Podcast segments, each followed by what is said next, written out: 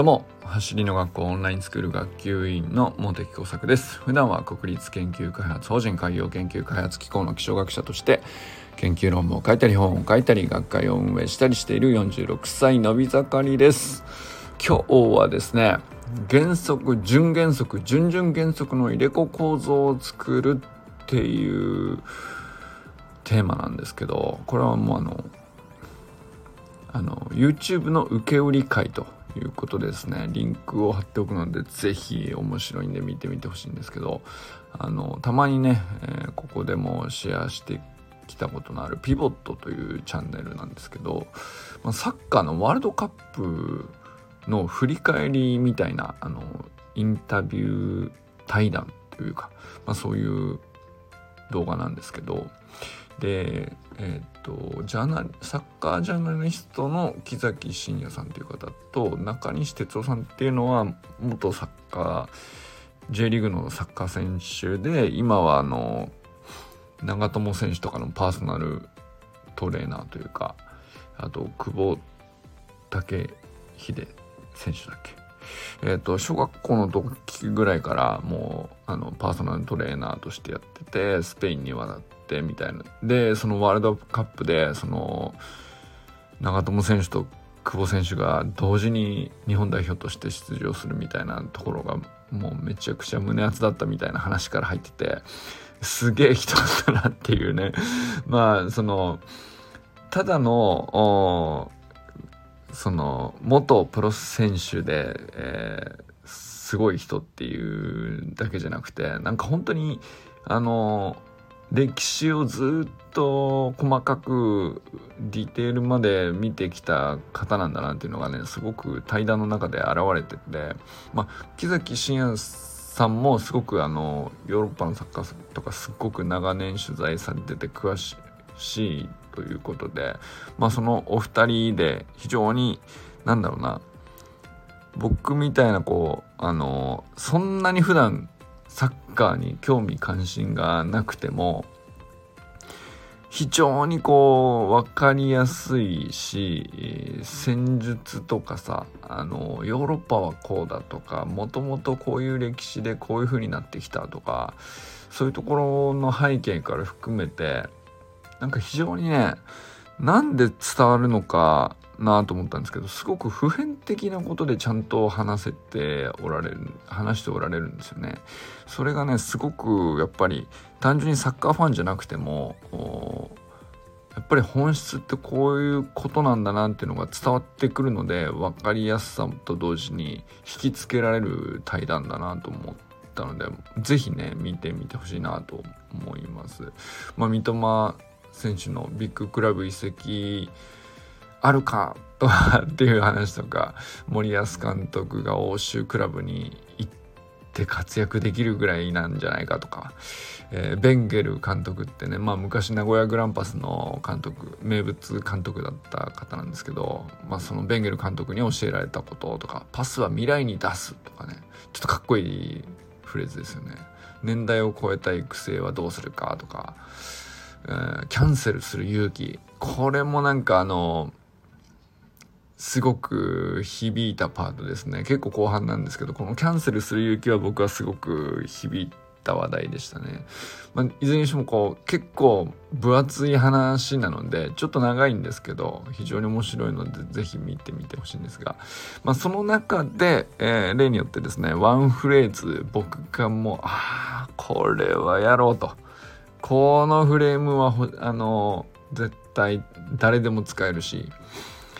あの当てはめればどの場面でも必ず威力を発揮するだろうなと思ったやつが原則準原則準々原則の入れ子構造を作るっていうのがですねこの木崎真也さんっていう方がですね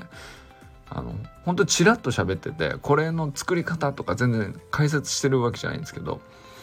まあその話のいろいろな流れにおいて、えー、まあアドリブそのサッカーってさその決め事もありつつフィールドはここ結構自由に動き回れてまあポジションはあるんだけどかなりこう何て言うんですかねあの状況とか相手の出方とかに応じて、えー、いわゆるこう臨機応変っていう言葉にまとまるような動きでこう試合が展開されているじゃないですか。でもその中にあっても選手それぞれにおいてチーム全体を貫くものとかあるいはそのシーズン通してとかっていうこういろんな尺度でなんですけど必ずどのチームも原則っていうのを持っているんですよね。でその原則は例えば名古屋グランパスではこうだったっていう話とかがあるんですけどでじゃあ原則をみんな忠実に守るっていうのは意外とその日本人の特性としてですね非常にその強みだと、えー、決められたことを徹底するっていうことはですね非常にその強さを発揮する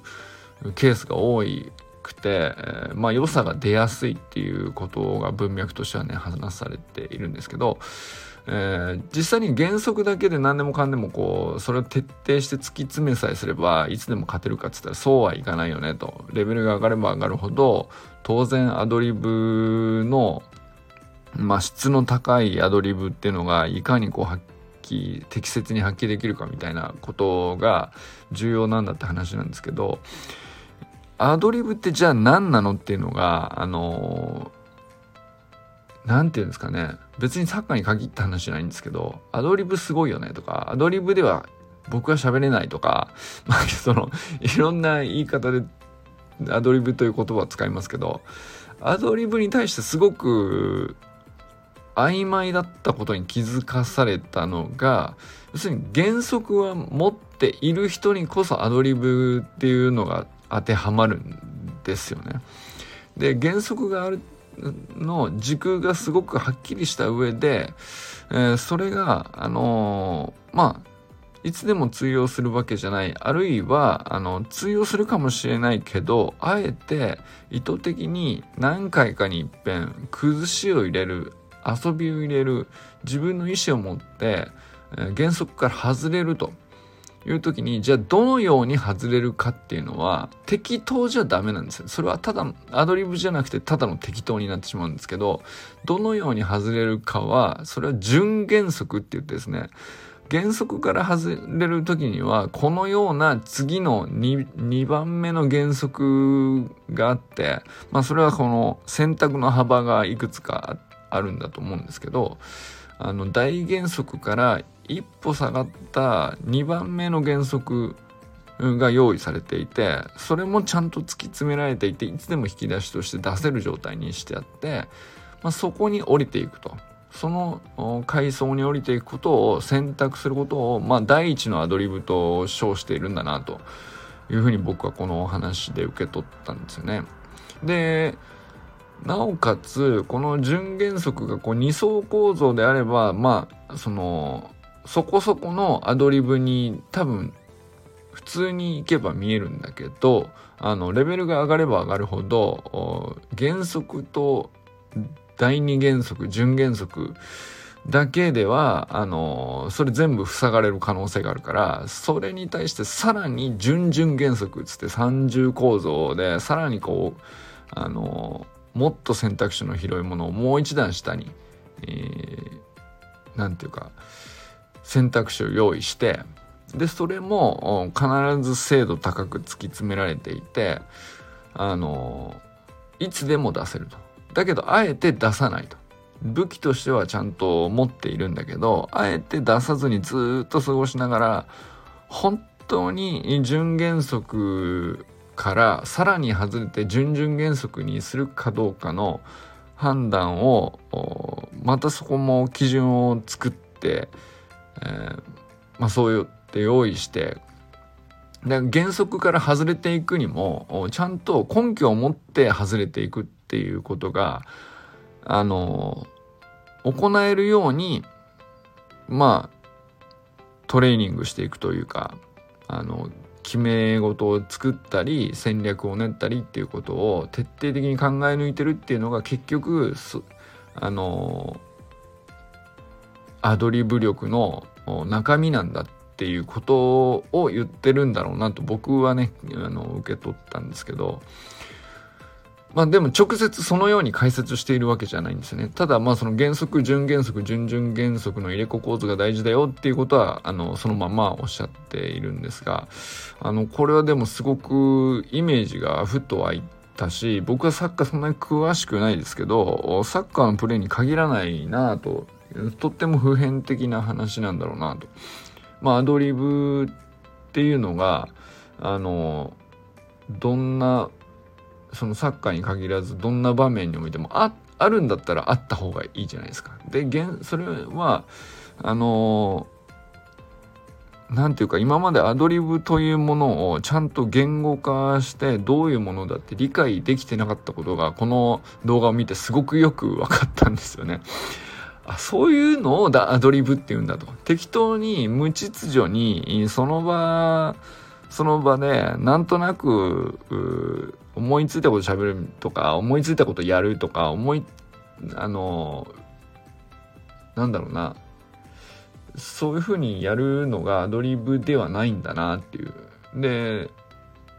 アドリブっていうのは本当の力としてみなすにはやっぱり原則であったり自分の軸で、えー、その状況を評価したりとか分析して捉えたりとかっていう大原則の柱の部分がちゃんとあった上で、えー、基本的にはそれで処理していきながらあのそこからあえて外すんだったらこういう時とかそれよりもさらに展開を下に持っていくんだったらあの別な選択肢に広げるんであればこういう時とかっていうのをやっぱり自分でちゃんと持っているということがアドリブなんだなっていうのがまああの何にでも当てはまりそうだなと思ったのでですねあのせっかくなのでオンラインスクールで当てはめてみたいなと思うんですが皆さんはどうでしょうか？ぜひ一回見てみてほしい。見てみてから、まあ別な印象を持ったらそれでもいいんですけれども、まあ例えばですね、え原則としては僕は週間、オンラインスクールで行けば週間メニューのドリルを徹底するっていう、これはまあ基礎技術の徹底っていうのは原則だと思うんですよね。で例えばその準原則に例えば当たる部分としてはあの月間メニューの部分になってきたりすると思うんですよ。でまああるいはそのこれ月間メニューの部分っていうのは技術の場合もあるし基礎筋力みたいなフィジカルを鍛錬するっていう側面もありますけど、まあ、いずれにしてもうんと原則がまずちゃんとしっかり土台が整った上ででこそやっぱり、え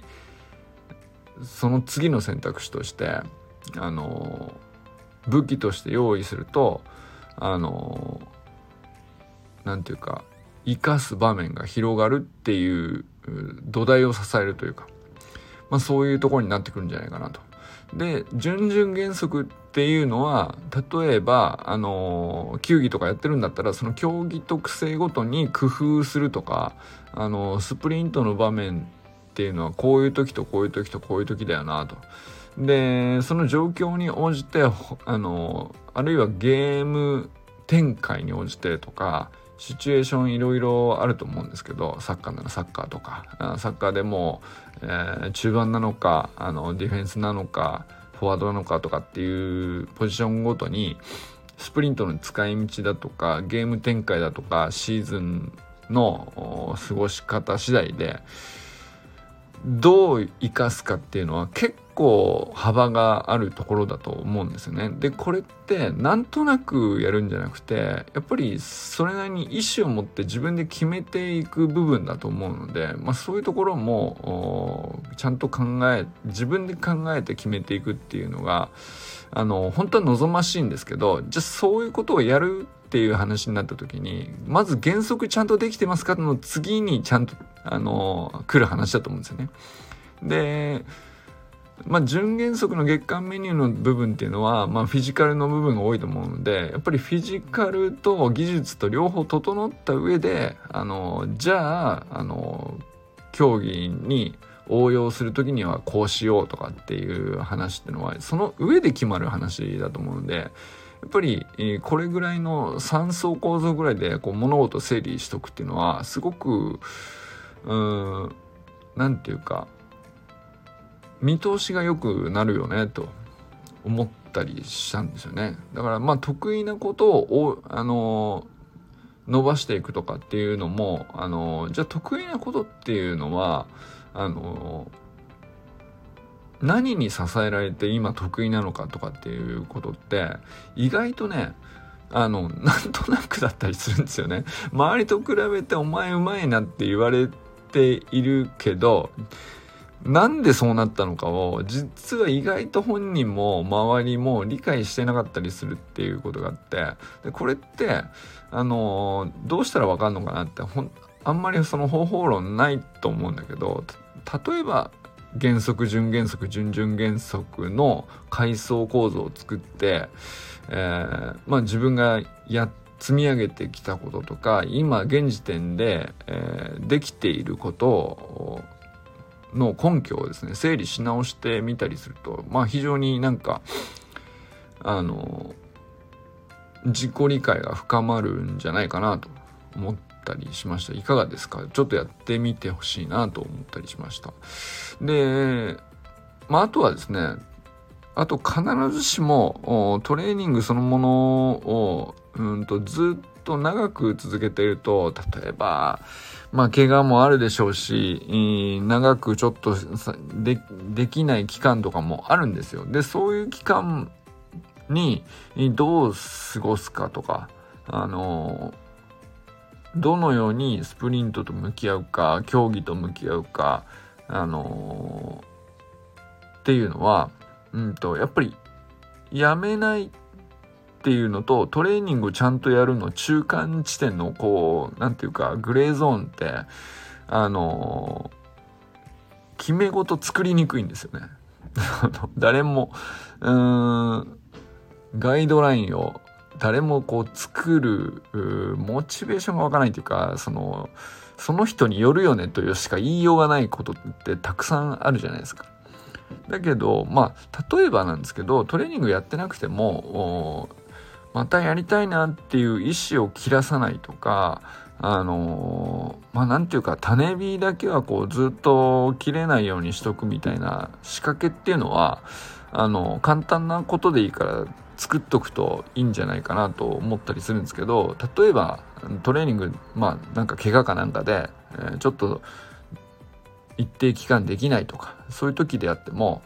原則としてオンラインスクール生のインスタグラムトレーニング投稿には必ずいいねするようにするとかそれくらいでもいいと思うんですよ。例えば善くんのは必ず見るとか。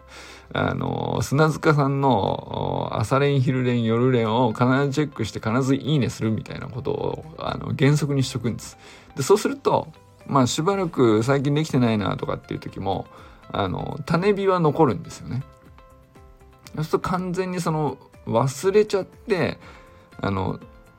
継続のモチベーションが途絶えるとかとあのー、継続ちょっとできなくなっちゃいましたとかってありえるんだけどこれ、えー、モチベーションが下がったんじゃなくて、えー、そのトレーニングをやるということのうん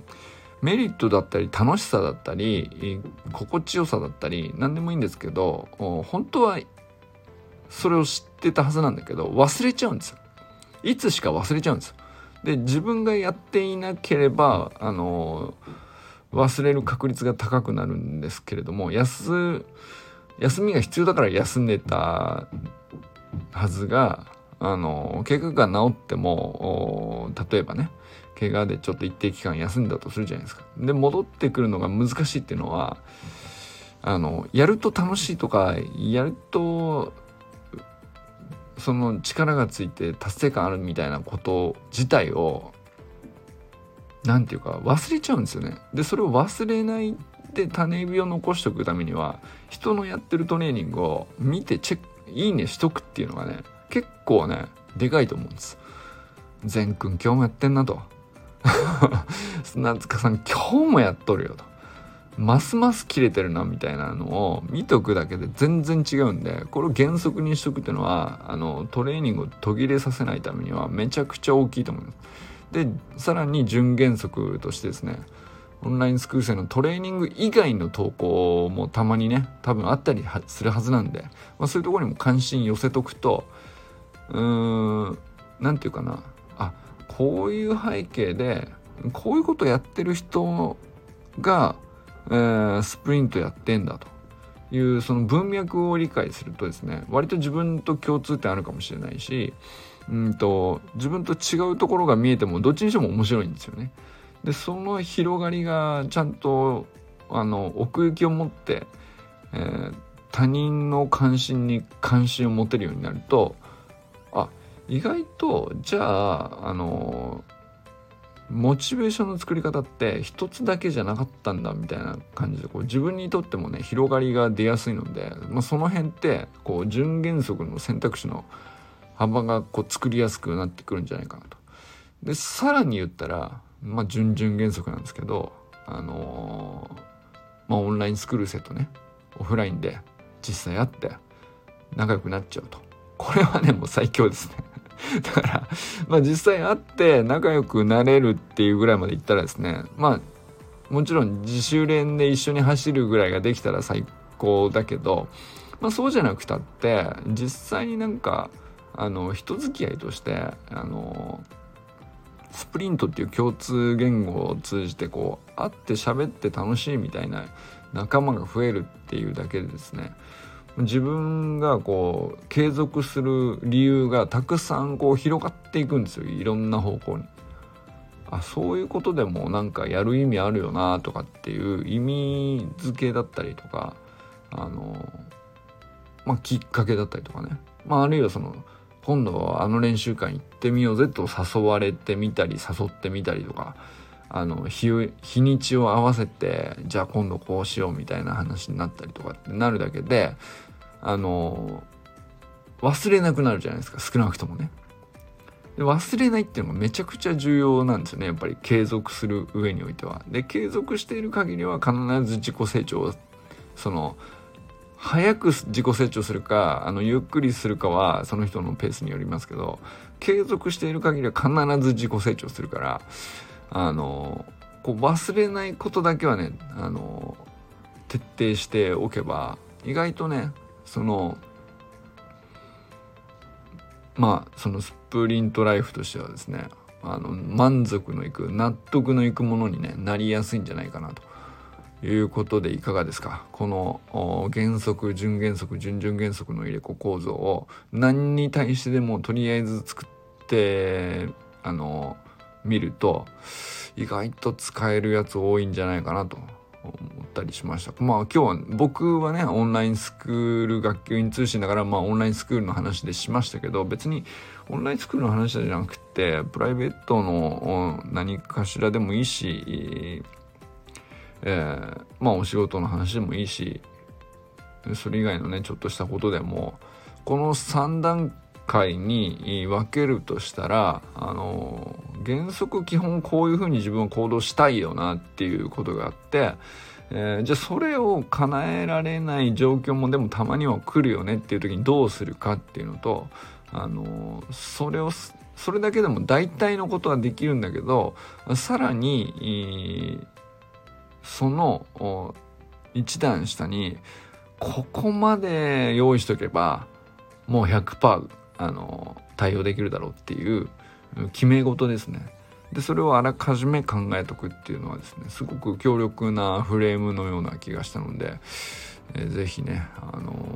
お伝えしてみたいなと思いました。ぜひこの動画自体はねまずねこれはあの本当におすすめなんで、まあ、ワールドカップも終わってってしばらく経ちますけど要するにこうなんか流行り廃りに乗っかった対談じゃなくてすごく腰を据えてゆっくり振り返ってやっぱりプロだなっていう話なので非常に何て言うか言葉もやっぱりジャーナリストの方だけあってうーん磨き上がった言葉って本当になんか聞き取りやすいなと思いますし、えー、中西さんのやっぱりなんかあのサッカー元サッカー選手っていうだけでもすごいんだけど、やっぱなんかすごいインテリジェンスを感じるというかですね、すっごい賢いってこういうことなんだなっていうのをね、本当に感じるお話なので、ぜひ聞いてみてほしいなと思ったりしております。ということで、これからも最高のスプリントライフを楽しんでいきましょうバモス